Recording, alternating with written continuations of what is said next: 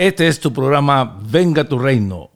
El programa, el podcast que está trayendo libertad, que está trayendo claridad a los hijos de Dios. Y esta semana, una vez más, con el maestro Rebolleda, y tenemos una edición especial en Venga tu Reino. Vamos a hablar del tema de la celebración que especialmente en esta semana eh, Estados Unidos está celebrando su independencia. Pero el maestro Rebolleda nos va a enseñar cómo los pueblos han logrado esa independencia y cómo relacionamos el reino a través de el enfoque que el maestro nos puede enseñar y lo que Dios piensa de la mentalidad del reino, cómo se vive en estas celebraciones, cómo lo podemos interpretar, cómo lo podemos entender. Maestro, buenos días, ¿cómo estás tú?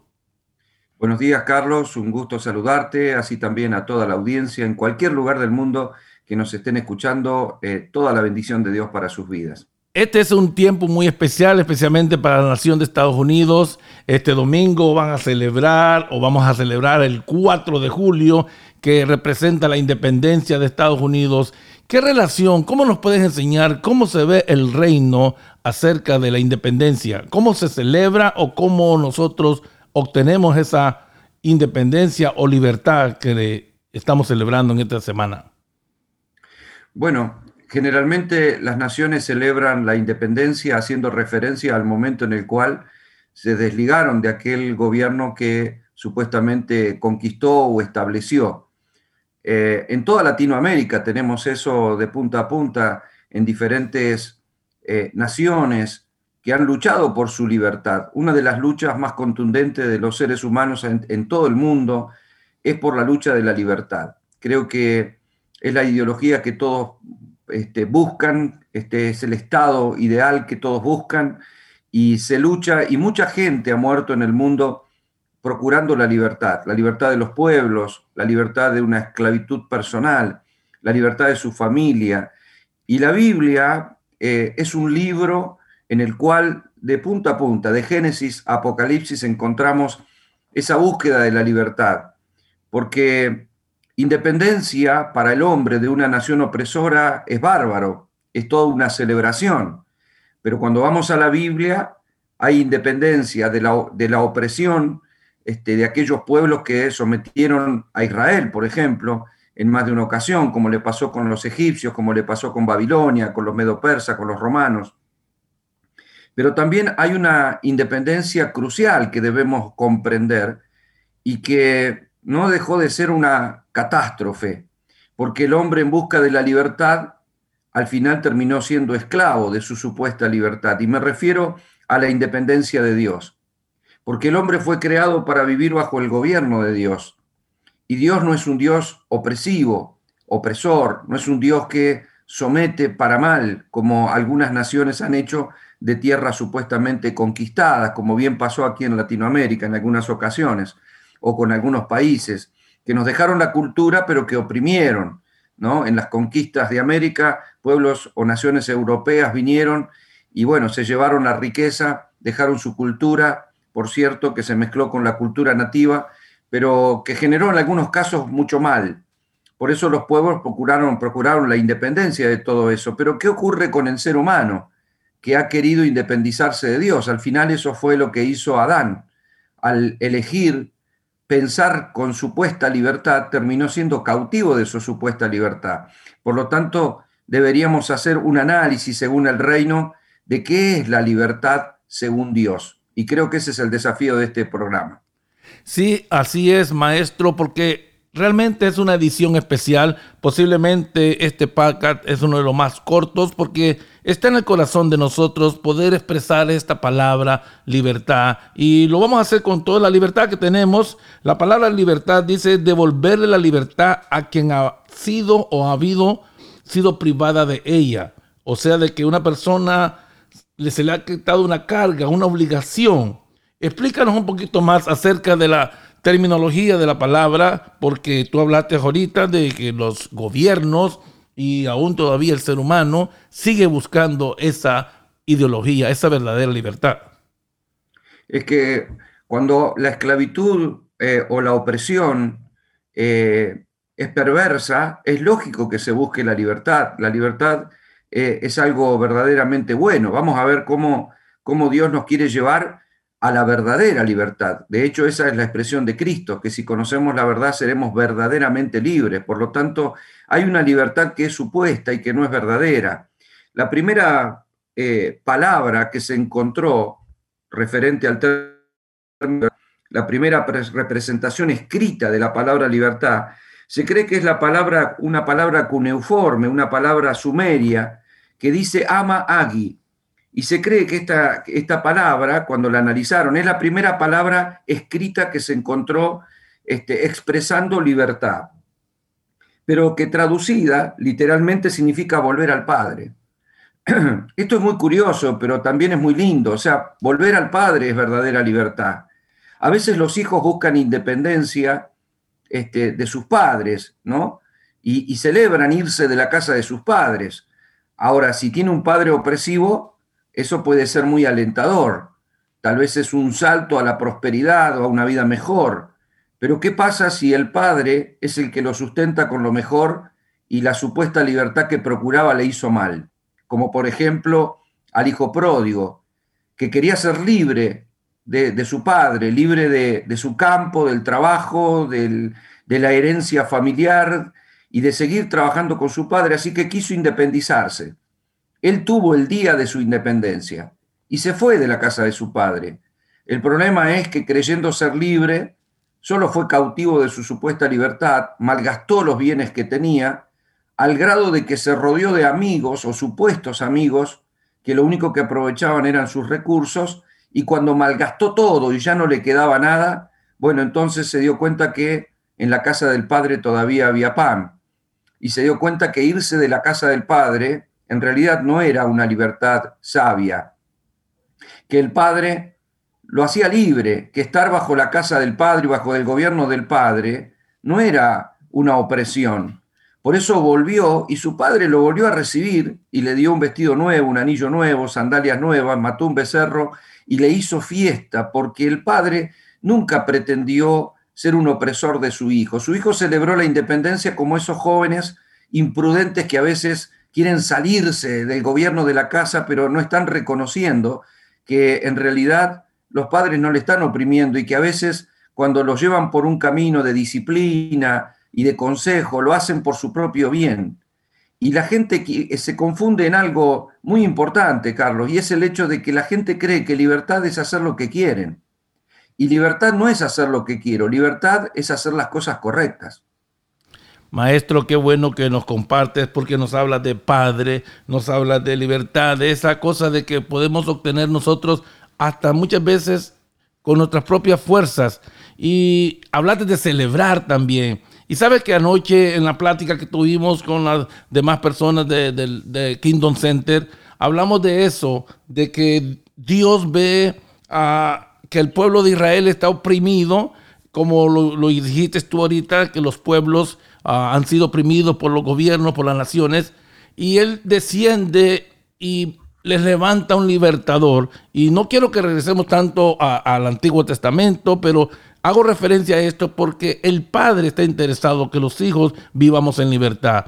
El Padre, de alguna manera, cumple su promesa y muchas veces no nos damos cuenta de que la persona más interesada en que nosotros nos sintamos libres es el mismo Dios, como tú dijiste la primera mención de la palabra es regresar al Padre. Y el Padre dice que quería liberar al pueblo de Israel para que se sintieran libres, para que lo conocieran, para que le celebraran fiesta. Y muchas veces obtenemos la libertad y nos olvidamos de quién nos liberó. Claro que sí, pero a ver, el pueblo hebreo cuando es liberado por el Señor, eh, nos tiene una gran enseñanza para darnos en este tiempo, porque Bien el pueblo hebreo podría ser la nación de Estados Unidos, que estuvo oprimida y que fue liberada y que nació como una nación cristiana. Ahora, ¿cuál fue el problema de los hebreos? Bueno, el problema de los hebreos es que después que fueron libertados de la opresión de Egipto, eh, no se dieron cuenta que eran cautivos de su propia eh, necedad.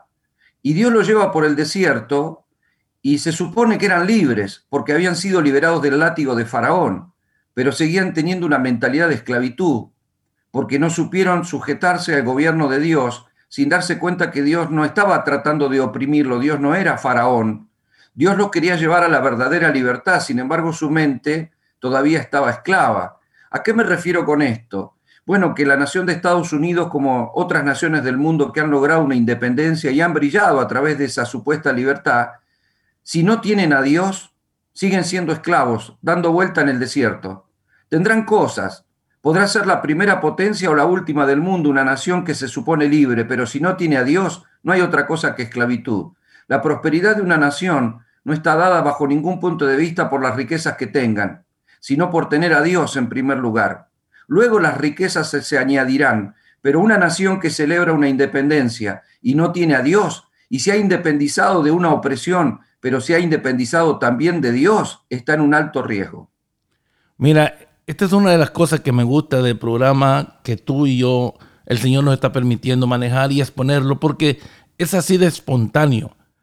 En mi corazón, sin compartirte esto, estaba más que celebremos una, algo que podamos entender nosotros de la independencia, pero era mucho más la verdadera independencia que tenemos los hijos de Dios, la libertad que tenemos los hijos de Dios. Pero tú dices ahora y mencionas, nadie podría ser libre sin tener a Dios. Amado oyente, tú que me estás escuchando, tú que vas en el carro, Personas que no tienen a Cristo en su corazón. Personas que se esfuerzan. Personas que son de bien, que se levantan a trabajar. Muchas veces no vamos a encontrar la libertad que andamos buscando en esas cosas que nosotros. ¿Por qué? Porque el sistema siempre nos va a oprimir. Porque el sistema, el reino no es así. El reino te va a entrar a una dimensión también de entendimiento que Dios es el ser más bueno y que te quiere llevar a esa libertad. Porque Jesucristo dijo, si el Hijo los libertase, serán verdaderamente libres. Maestro. Claro que sí. A ver, eh, los hebreos celebraban el ser libre. De hecho, ellos sacaban sus banderas, sus panderos, hacían sus danzas, tocaban su shofar y celebraban haber sido libres de, los egipcios. De hecho, a los egipcios no los vieron más. El faraón y el ejército egipcio quedó debajo del Mar Rojo. Y ellos celebraban ser libres. El problema es que todavía tenían una esclavitud mental y no se daban cuenta que tenían a Dios y que todavía tenían una mente de esclavo.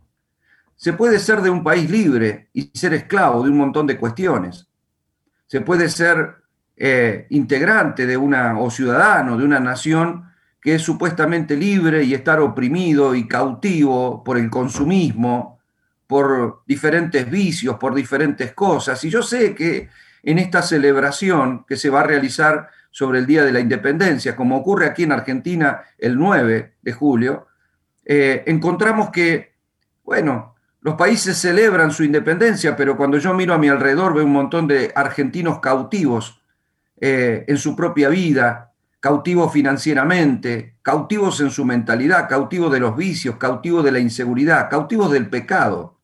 Y como mensajero de Dios, eh, estamos para decir eso, que hay una verdadera libertad, que está bueno que los pueblos celebren libertad, pero hay una verdadera libertad. Y eso es lo que nosotros pregonamos. El reino este, propone una libertad verdadera, no una libertad que puede resultar física, pero que es al final mentira en el, en el amplio sentido de la humanidad. Una persona puede decir, yo no soy esclavo de nada, yo hago lo que quiero, mi vida es mía. Usted se puede encontrar con, no sé, alguien que consume droga y te dice, yo soy libre para consumir droga, mi vida es mía, yo si quiero, este, meto en mi cuerpo lo que quiero porque yo soy libre. Y es una mentira. Él es cautivo de su propia libertad. Por eso que si quiere dejar la droga no la puede dejar porque no es libre, es un esclavo.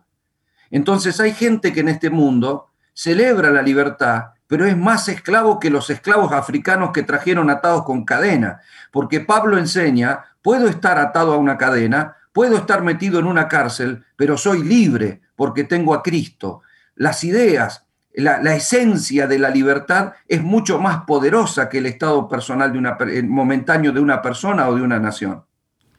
Muchas gracias, maestro. Y esto es Ah, una edición especial de Venga tu Reino, un podcast diferente.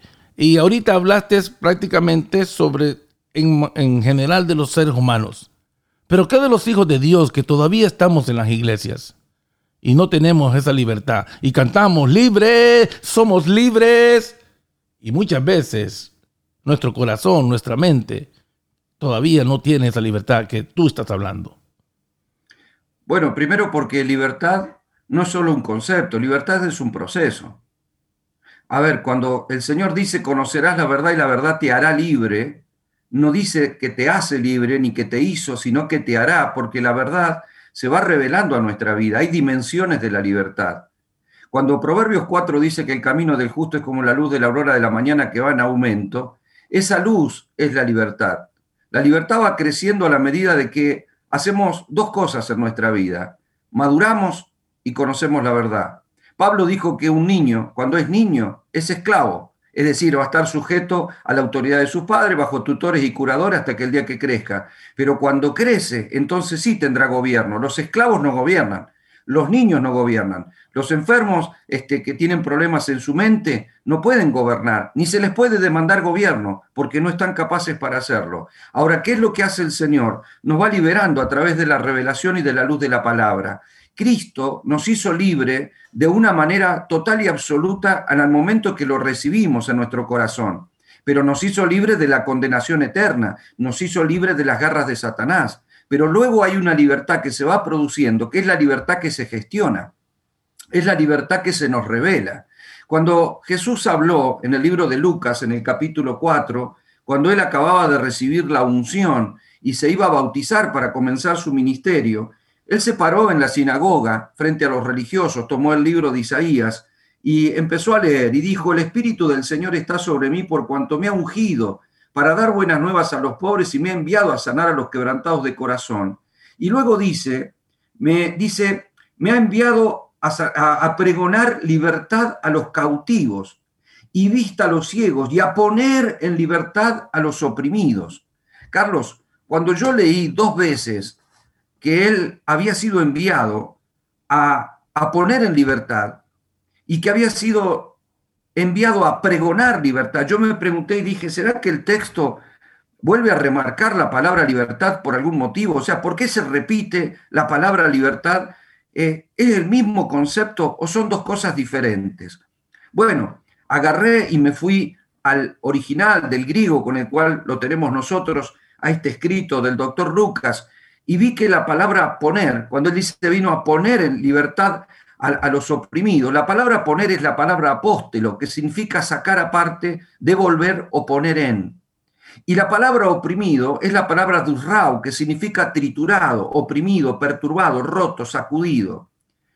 Ahora cuando vemos la otra oración que dice venido a pregonar libertad a los cautivos, vemos que la palabra pregonar es la palabra queruso, que significa publicar, divulgar, anunciar, predicar. Y la palabra cautivo es la palabra aigmalotos, que significa prisionero, esclavo, atrapado. ¿Qué quiero decir con esto? Jesús dice, yo vengo a hacer dos cosas. Vengo a poner en libertad al oprimido y vengo a predicarle libertad a los cautivos. ¿Cuál es la diferencia?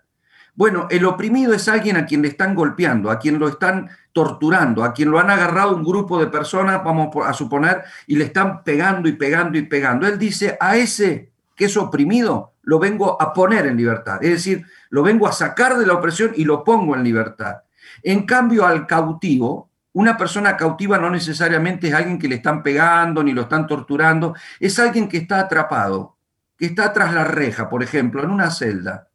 Bueno, a ese dice que no lo viene a poner en libertad, sino que le viene a predicar la libertad.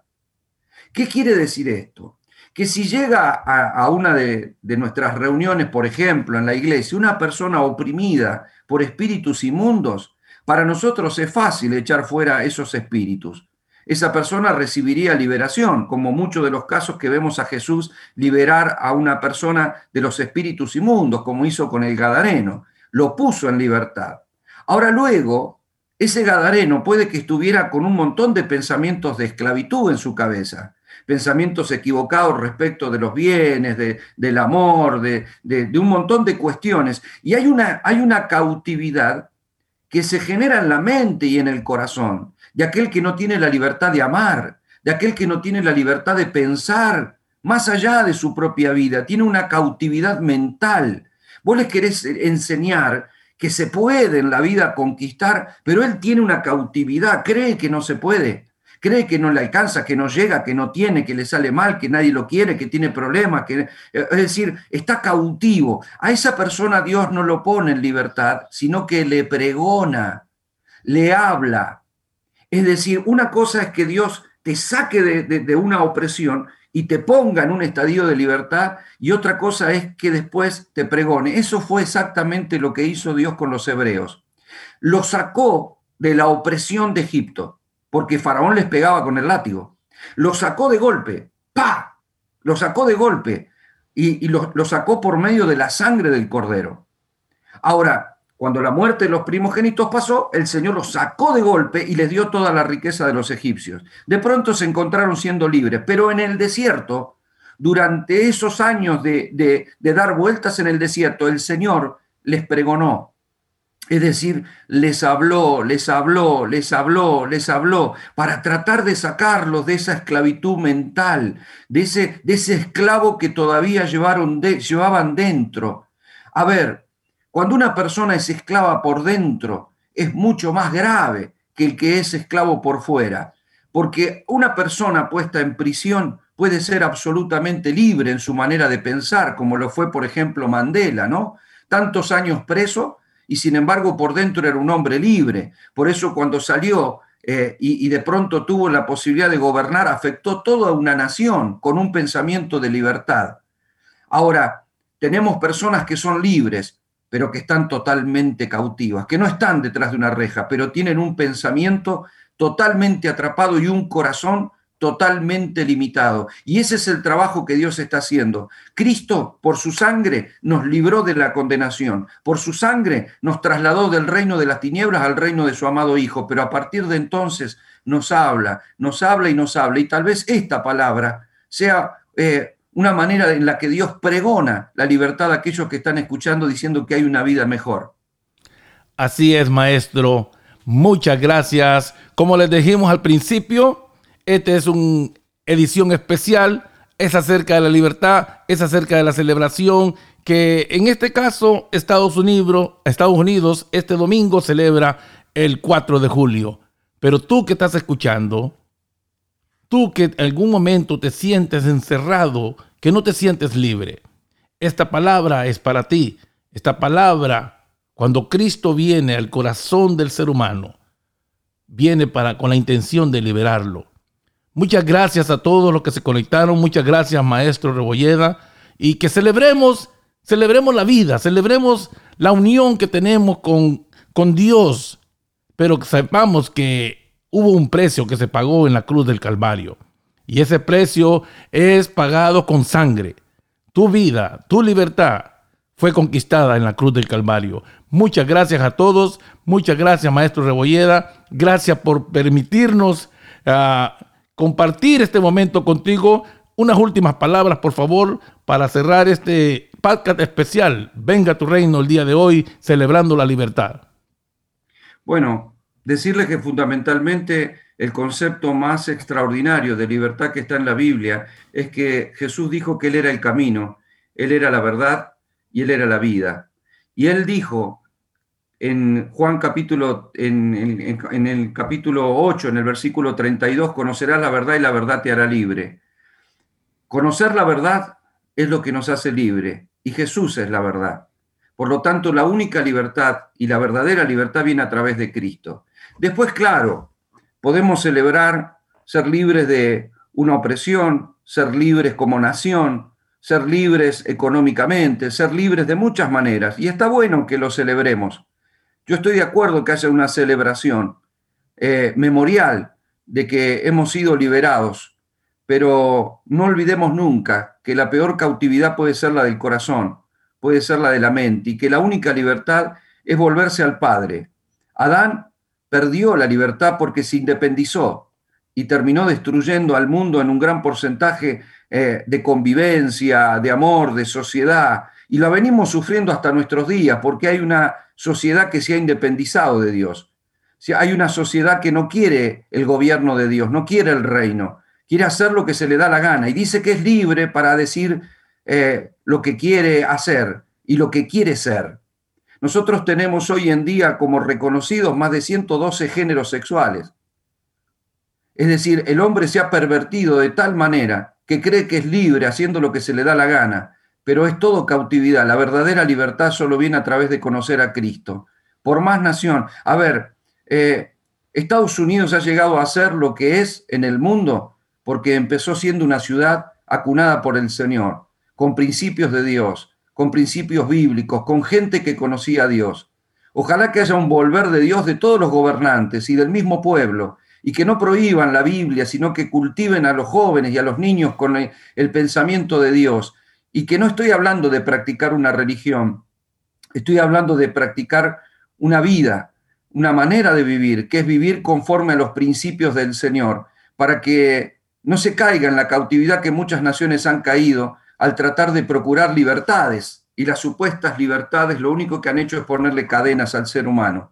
Ojalá que podamos celebrar la verdadera libertad de los seres humanos, por lo menos nosotros la celebramos, que es haber conocido a Cristo. Ojalá mucha gente más la pueda conocer y ojalá los gobernantes de nuestras naciones se vuelvan al Señor de todo corazón y realmente tomen los principios de Dios para las constituciones de sus naciones para que las naciones sean verdaderamente libres a través de la verdad, porque todo lo demás que no se ajusta a la voluntad de Dios es simplemente, bueno, caldo de cultivo para la esclavitud del ser humano. Los bendigo a todos y les deseo esta feliz día de la independencia para todo Estados Unidos. Muchas gracias a todos. Pasen una feliz ah, independencia celebrando con cuidado y recuerden que la libertad está en Cristo Jesús. Bye bye.